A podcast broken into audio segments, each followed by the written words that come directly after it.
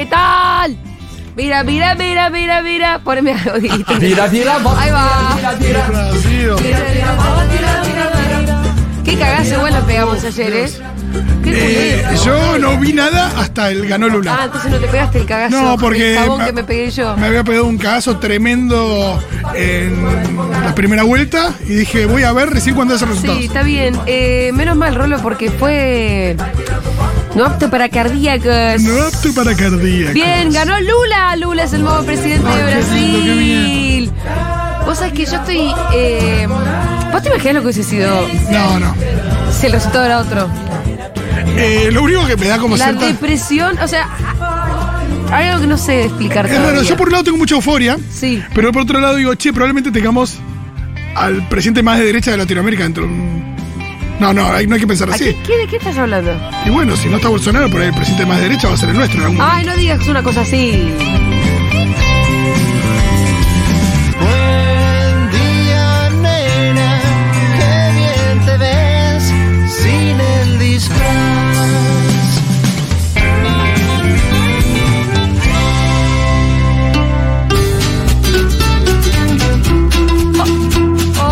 Hola, ¿cómo les va? Tira, tira, tira, tira, tira.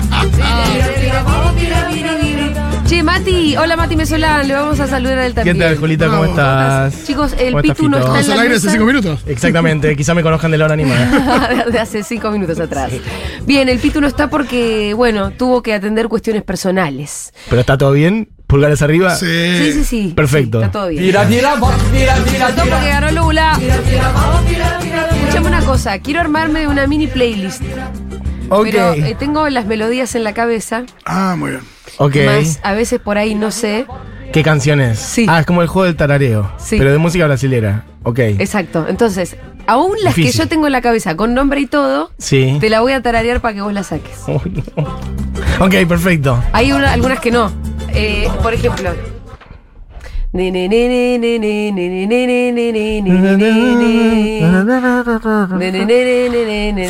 ¿Se admite mensaje de la gente? Sí, obvio, 11 40 66 000.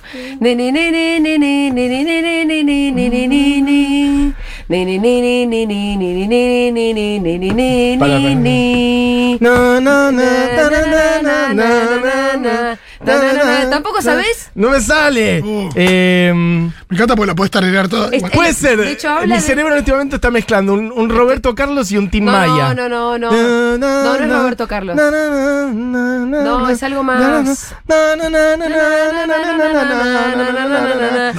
hermosa. Me encanta porque cantaste toda. Sí, sí, sí. Sí, sí. Además, es más, yo sé que la letra habla de un paisaje Para, para. que va Paisaje. viendo. Sí, sí, no Eh, sé si se llama paisaje. Eh, si no pensará Paisaje que en realidad paisaje es la de Acuarela de Toquiño. Ahí está, la puta que lo Me parió. encanta. Acá dicen Batman. Acuarela de Toquín.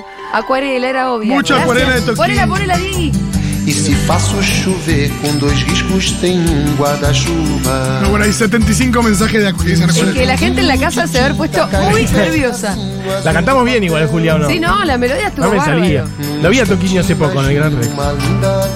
Eh, O sea, tarareaste esto La que no gente en su casa, ¿cuántos mensajes llegan? No, no, ahí. 250. Yo tengo uno. No, no puedo Bueno, contar. me gusta este juego.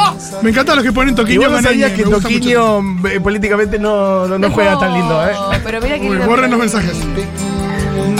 No, pero ¿por qué me tenías que hacer esto? No importa, pero la música es la la culpa de música. Acuarela? Pero claro que no. Pero Bien. Toquiño nada, o sea, aposta que votó a Bolsonaro. Toquiño. No, no sé, no sé, no importa, dejémosla ahí, es verdad. Abracémonos a la felicidad. Vem surgindo um lindo avião. ¿Qué otro tema podemos poner? Agua de marzo. Ah, sí. Te estoy diciendo mi top Como que, ar- five. como que armemos. Uy, son todos lo mismo, tiró Toquiño. Lula y Bolsonaro son muy malos en todos los sentidos. Muy bueno. Lo Toquinho, anda a tocar la guitarra. Anda a tocar la No, guitarra. no, no, no, no, no, pelotudo. Bueno, escuchemos Agua de marzo. Conversa ribeira das águas de março. É o fim da canseira. ¿Sabes qué? Eh, primero vamos a llamar a Leila areia.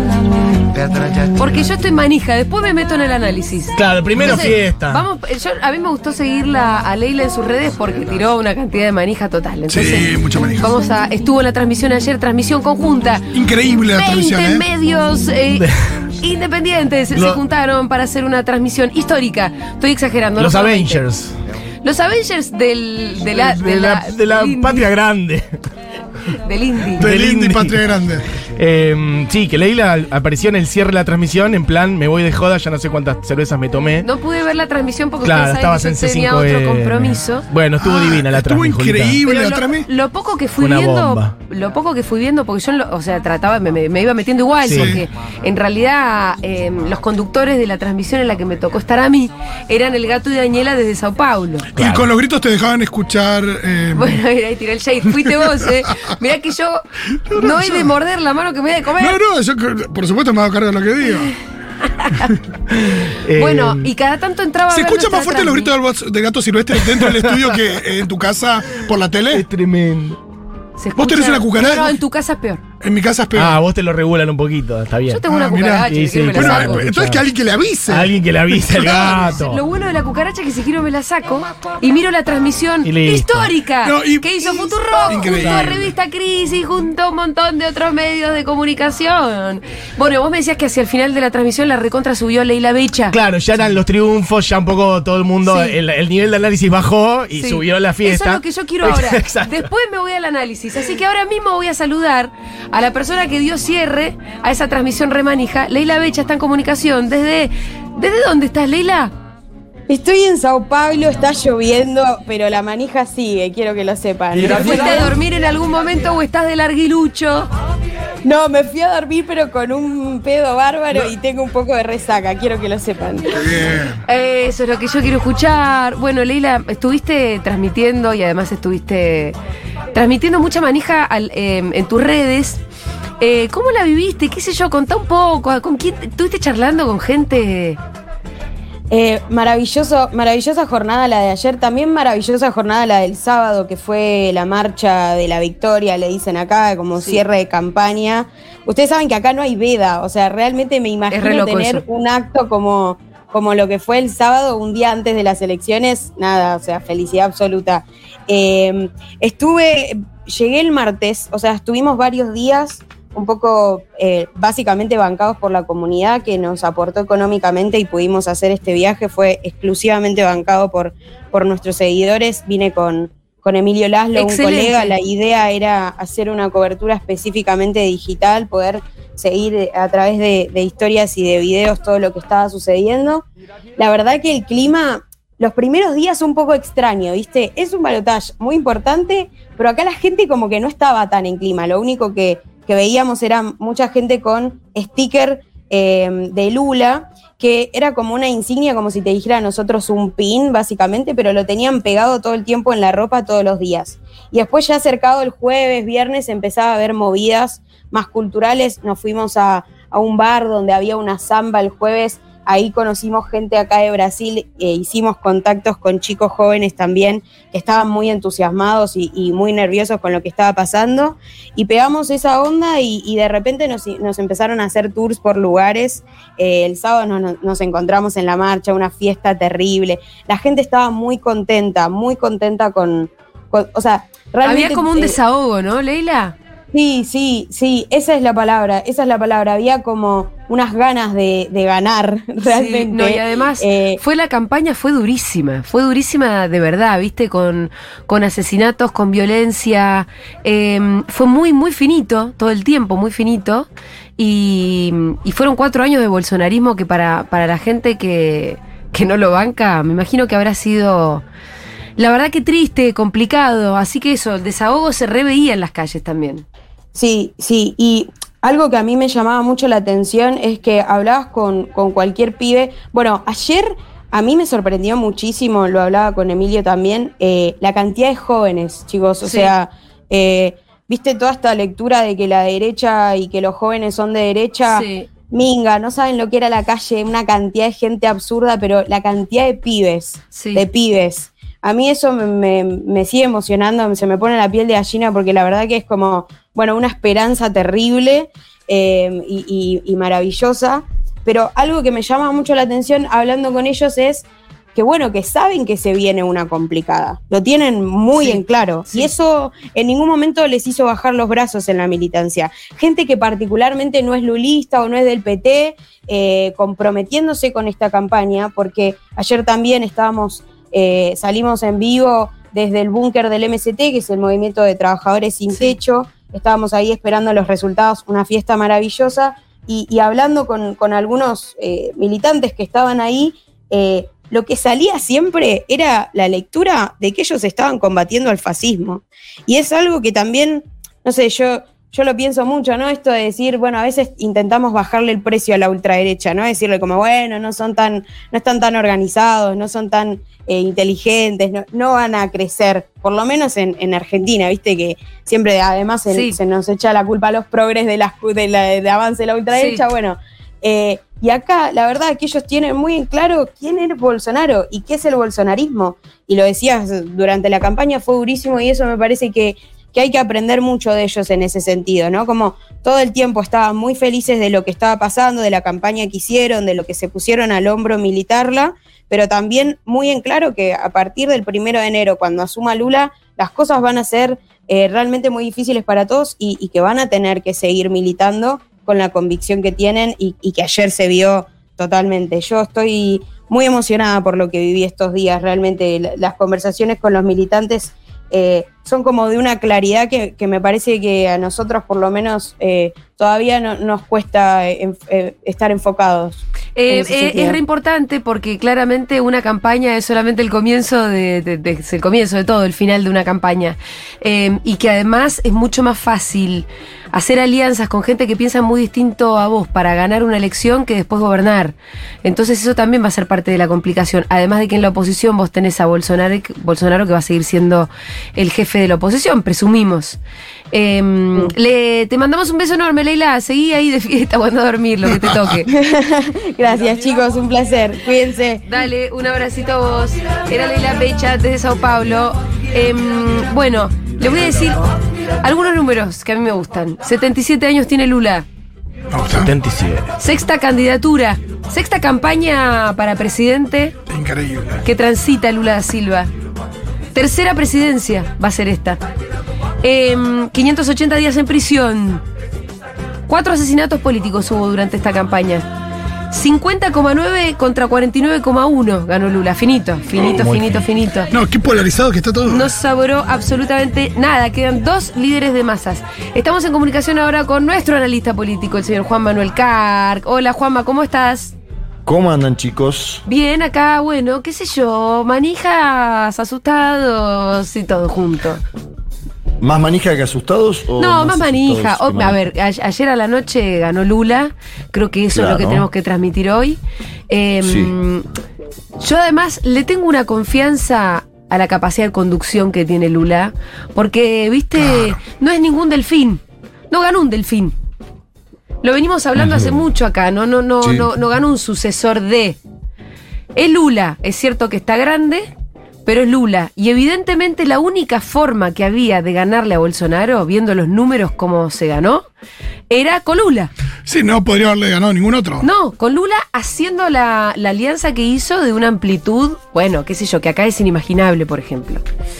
¿Cómo la ves, Juanma? Yo, yo creo, Julia, que mm, creo que la biografía política de Lula merecía un desenlace, ¿no? Como el de, el de ayer. Sí. En el sentido de que eh, después de los 580 días eh, de detención, que vos lo marcabas a- a- al inicio de esta comunicación, Lula después de eso, después de eh, que se le muera parte de la familia cuando él estaba detenido, después del proceso de Lavallato, después de la convivencia entre Moro y Dalañón, yo creo que Lula merecía, y lo digo en estos términos, volver a ser presidente de Brasil. Ganar una elección popular como lo hizo ayer, porque ganó una elección eh, popular.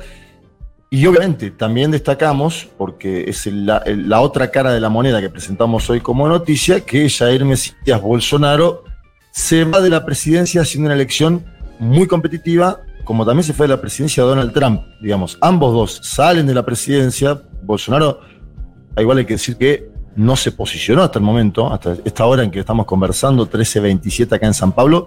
Jair Bolsonaro no dijo nada, no tuiteó, Qué no llamó a Lula. Esto, Bueno, eh, igualmente, Juanma, eh, sí lo hicieron Sergio Moro, bueno, ni hablar de los líderes mundiales, desde Biden hasta Macron y demás, pero entiendo que adentro Claro. de Brasil hubo una buena parte de los dirigentes que acompañaron a Bolsonaro, sí la, re- la reconocieron, ¿no? La victoria de Lula, lo, digo. lo que pasa es que. Sí, sí, hay, hay asesores de Bolsonaro que hasta ahora le dicen: tenés que salir a decir algo, tenés que hacerlo Claro. porque. También hay una tradición política en el, en el Brasil, ¿no? De que se llama al presidente, por ahí no como la, la- la conocemos en Chile, que es un llamado en simultáneo, que se ve en televisión. Pero Brasil es un país donde en general el presidente saliente llama al presidente electo, porque Ajá. además le tiene que dar la banda el primero de enero próximo. Eh, y pasaron horas y horas y no sabemos, lo único que sabemos, Julia, del presidente Bolsonaro es que dejó de seguir en Instagram a la primera dama. A su mujer. Es absurdo, pero Es genial, boludo. Qué increíble que sea la, su Dejaron primer medida. Pero aparte, ¿qué pasó ahí? ¿Qué pasó ahí? Para mí ella votó a Lula. ¿Qué querés que te diga? mutuamente- Se dejaron de seguir mutuamente. ¿Se separaron creo anoche? que- Esto es tipo Juario con Wanda y, y Cardi. Sí, me lo había No, comentado Fede más temprano. Es lo único que, Es lo único que pasó.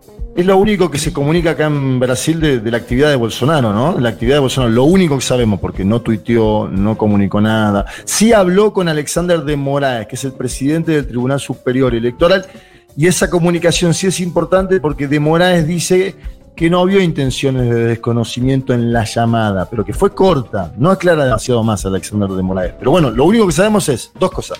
Bolsonaro se comunicó con Alexander de Moraes y Bolsonaro dejó de seguir en Instagram a la primera dama. Acá algunos, eh, claro. ¿Y cuál es la, decían- la hipótesis? bueno, se demostró que.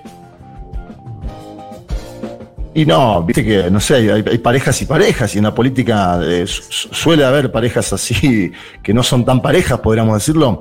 Vaya uno a saber, no lo sé, Julia, no sé eso, o si es el declive del poder del hombre lo que provoca esta distancia, no sabemos, no me voy a poner en eso, no soy especialista en ese tema, pero como vos decís, ¿no? Los líderes internacionales ya saludan a Lula. Hay gente de la propia coalición bolsonarista que dice el presidente Luis Ignacio Lula da Silva, eh, y me parece que queda cada vez más claro que no tiene mucho margen ser Mesías Bolsonaro para intentar algo. A ver, el, el Capitolio de Bolsonaro, si había Capitolio de Bolsonaro, era ayer, por la noche. Creo que no existió eso, que no hubo. Se conoció la victoria de Lula, hubo bocinazos acá en San Pablo, una- hubo una movilización enorme de juventud, no saben lo que era la Avenida Paulista, impresionante. Nos contaba La Avenida Leila Paulista Becha recién que le parecía que estaba Y- lleno de pibes. Sí, sabes que sí. Este es el otro dato. Ayer por la noche terminó en la Avenida Paulista cerca de las 2 de la mañana eh, la, la celebración de la victoria de Lula con Daniela Mercury cantando. Daniela Excelente. Mercury hizo un set de 15 canciones, Ah, una especie de, de show para toda la- Sí, y, y claro, son temas que se conocen muchísimo acá en Brasil. Y Daniela Mercury, acuérdense que suena para ser ministra de Cultura de Lula. No sabemos Ah, mira. hasta qué punto es cierto o no, en el sentido de que avance la conversación, pero Daniela Mercury está hoy con lo probable ministra de Cultura de Lula y la juventud, esto que decía Leila es importante, aprovecho, aprovecho para decir que fue eh, muy, muy lindo lo, lo de ayer, la cobertura, ¿no? Sí, la claro. cobertura que hicimos en conjunto. Pero esto que decía Leila, esto que decía Leila de la juventud es algo impresionante. Ayer había mucha juventud eh, apoyando al presidente electo Lula, que como vos decís, Julita, tiene 77 Lula ya, ¿eh? es un hombre de edad avanzada, pero que empalma con un segmento de la juventud y, es ahí también donde logra canalizar el sentimiento antibolsonarista, porque también hay que decir que Lula gana por Lula y su biografía política, pero también gana porque el 50% de la población no valida al presidente.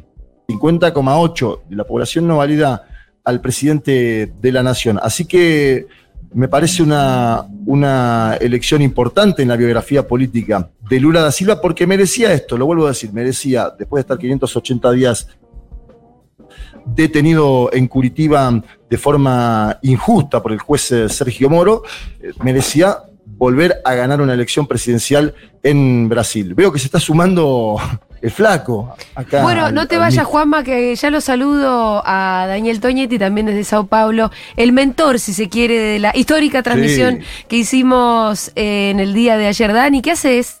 ¿Qué tal, querida Julia? ¿Cómo estás? ¿Cómo andás, Juanma? ¿Eh? Ayer también. tiempo que no te veo. hace pocas horas que no nos vemos. Estuvimos festejando la Paulista, ¿no? ¿Hasta qué hora fue la jodita ahí? Eh, yo me fui, que tengo entendido que Juanma se quedó. ¿Cómo me lo mandaste al frente, epa. Entre fantasmas no se pisa. No, No, no, yo me quedé, yo me, yo me quedé hasta Se quedó las haciendo un dos. trabajo periodístico. Claro, claro. Yo me quedé hasta las dos. La policía militar de- del estado de San Pablo desalojó la movilización a las 2 de la mañana.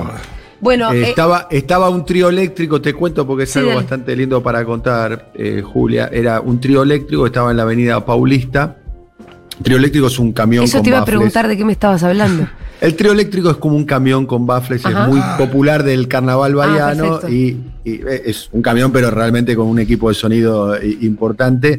Estaba en la, en la avenida Paulista, que es una avenida emblemática, es la, la avenida Corriente, llamemos, o la 9 de O, julio. la- o Avenida de Mayo, ¿no? Porque también es mucho Es- de movilizaciones y de expresión política. Eh, Exactamente, pero por los edificios y todo, Sí. es una muy modernista. De hecho, Claro. eh, eh, el, el trío eléctrico estaba en la sede del MASPI, que es el Museo de Arte de, San Pablo, que queda a apenas dos cuadras de la sede de, la Federación, de la FIESP, Federación de Industria de San Pablo, y ahí fue el festejo, y la verdad que había una alegría, eh, se notaba enorme, ¿no? Gente llorando, abrazándose. Un desahogo, Dani, ¿no es cierto? Claro, claro, claramente. Se, vivió de ese modo. Sí, fue una modo. campaña difícil, cuatro años difíciles también, y además este un contrincante, llamémosle, eh, por no decir enemigo, eh, también como muy, muy extremo. Em, ¿qué, qué, qué te queda de la elección más allá de esta victoria, que obviamente la celebramos y, y el desahogo de todo?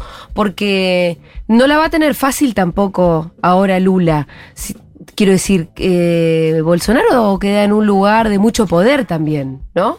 Absolutamente. A ver, yo, yo acá anoté varias cuestiones ahí para compartir con Sí. ustedes. Un poco, como decía recién eh, Juan, Juan Manuel, digamos, hay que rescatar la figura de Lula, ¿no? Pensá que Claro. Lula se presenta por primera vez como candidato a presidente en el año 89. Sí, o sea, sí, sí. gobern- gobernaba Alfonsín, gobernaba Reagan, gobernaba Gorbachev, Es- gobernaba Felipe González, y el, eh, o sea, cuatro décadas después el tipo sigue siendo una figura gravitante. Absolutamente. Los candidatos en Argentina eran Menem, Angelos. Claro. Claro, personas que hoy pasaron a otro plano astral, digamos, ¿no? Eh, sexta candidatura y tercera presidencia de Lula. Eh, bueno, ¿no? Un tipo, un pedazo de historia de Brasil, tal vez el dirigente más importante, de qué sé yo, de, de cuándo. Eh, pero sí, eh, es como decía Juanma, le hace justicia a la historia política de Lula el resultado de ayer. Ahora el panorama va a ser muy distinto a las otras presidencias anteriores que tuvo Lula, donde no tenías a una derecha tan extrema, eh, tan cerquita, donde tal vez incluso había condiciones económicas un poco más favorables que la de ahora, donde estamos en plena guerra, qué sé yo. Em, Hay muchos desafíos. Yo creo que tiene dos desafíos, Lula. Tiene varios, tiene, pero dos muy bien identificados. Que es, primero, eh, los desafíos internos, digo, de la propia coalición Sí, que claro. eh, lo llevó a- al gobierno. Ayer no ganó el PT. eh, Lula puede ser un hombre de izquierda, pero el, el- el programa desplegado va a ser un programa que no va a ser un programa muy reformista, muy progresista. Creo que va a tener márgenes muy claros, porque su, su vice, sí, Geraldo Sí, es claro. un hombre de, de ideas en términos económicas eh, liberales, digamos. Es un, en el mejor de los casos podría llegar a ser un, un centro derecha, Claro. por su, su tradición y sus ideas del, del PCDB. Eh, y después, bueno, tuvo apoyos de parte del establishment. Hay, hay un video que está circulando ahí del festejo en la redacción de la Red de Globo. ¿no? Claro, claro, Eh, claro. O sea, la misma Red de Globo que hizo todo lo posible, que fue el motor del lavallato y, de la persecución de Sergio Moro, es la misma Red de Globo que ahora festeja después de haberse horrorizado del monstruo que Bueno, inventaron. eso te iba a decir, ¿no? Como eh, Bolsonaro ter- les termina creciendo un Bolsonaro por derecha en un terreno que ellos mismos sembraron, ¿no? Que fue el de la todos, persecución. todos jugaron aprendiz de brujo. Eh, capaz que todos jugaron aprendiz de brujo y el hechizo salió mal. Sí, Sí. Y salió un Bolsonaro y se terminaron horrorizando, porque hay muchos sectores liberales, llamémoslo, que son liberales en términos que no acompañan eh, la, la- la agenda conservadora de, de- de Bolsonaro y, y terminaron votando a Lula. Yo Claro. le Joao Moedo, que era del Partido Novo, que es un banquero, un millonario, que hace unos años fue un fenómeno electoral y ahora desapareció,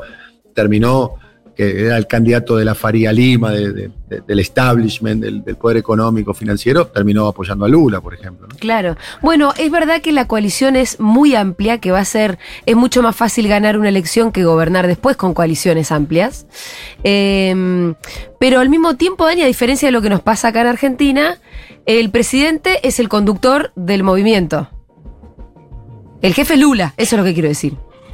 Es el, el jefe Lula de una coalición. Sí. Lula es un gran negociador, tiene una enorme capacidad, de, de- llamémoslo, de, perdonar. De hecho, muchos de los que estaban allí, ayer estaba Marina Silva arriba del escenario, estaba Simone Tebet arriba del escenario, eh, y abajo del escenario estaba Dilma, eh, que fue, digamos, víctima de a través del impeachment. Bueno, estaba obviamente Almin, que es uno de los inventores del impeachment a Dilma. Cla- claramente, bueno, otro de los promotores de- del impeachment. Lo que sí está claro es que Lula tiene una capacidad de liderazgo y, una, y un peso y, un- y una capacidad de negociación de la cual me animaría a decir eh, cualquier dirigente argentino eh, carece, digamos. Sí. Yo, eh, no. creo ahí que. A ver, Juanma.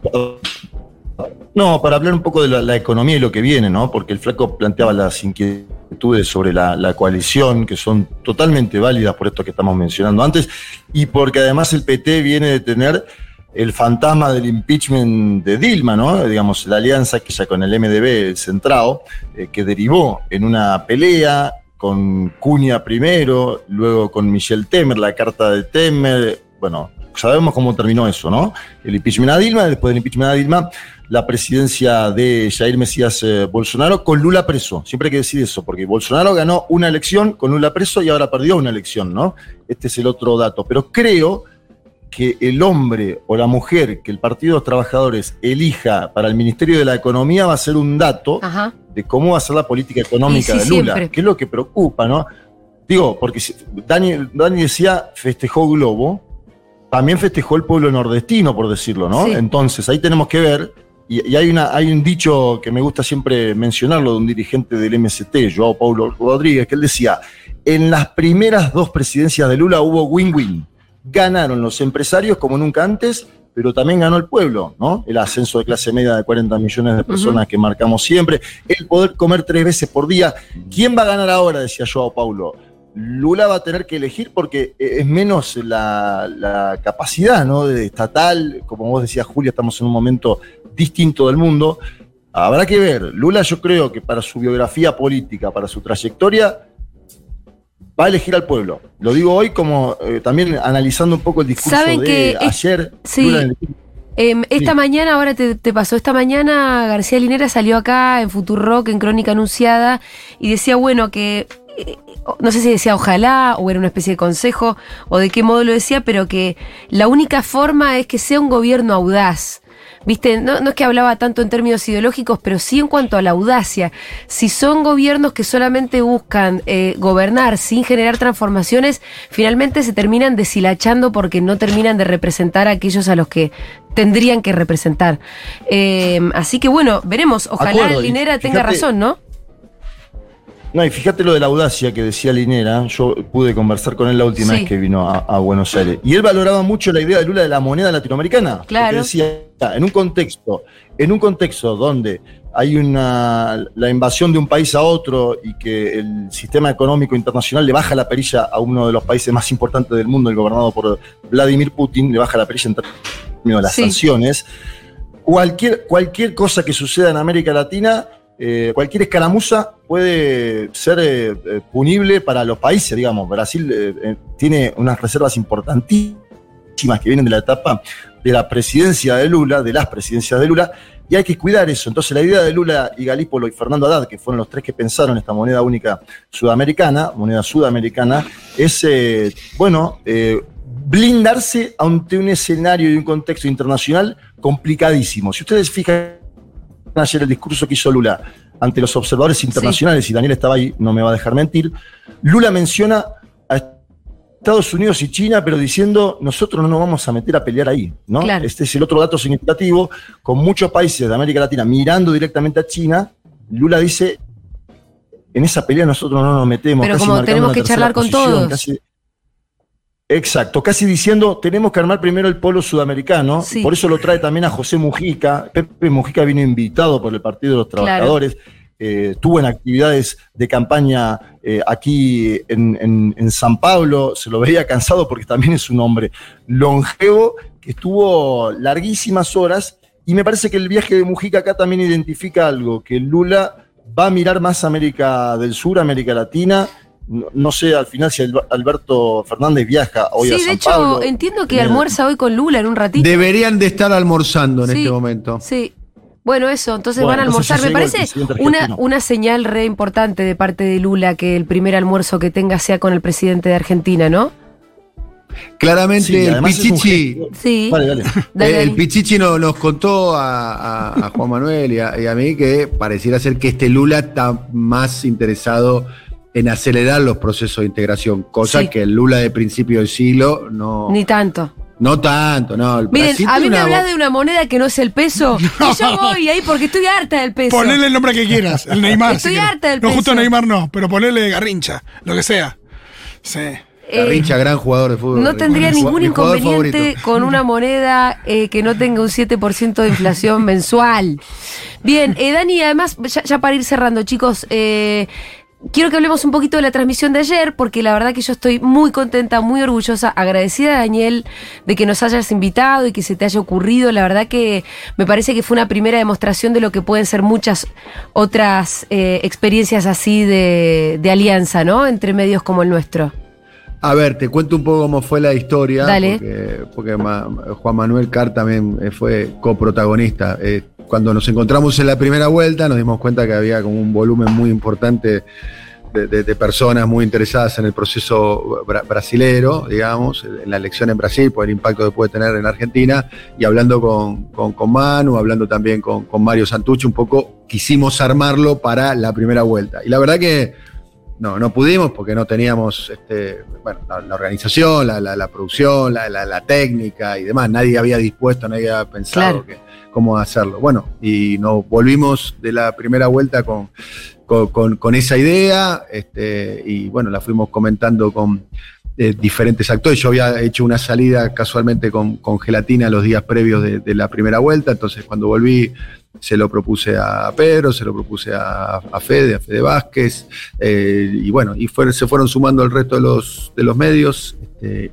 creo que fue una.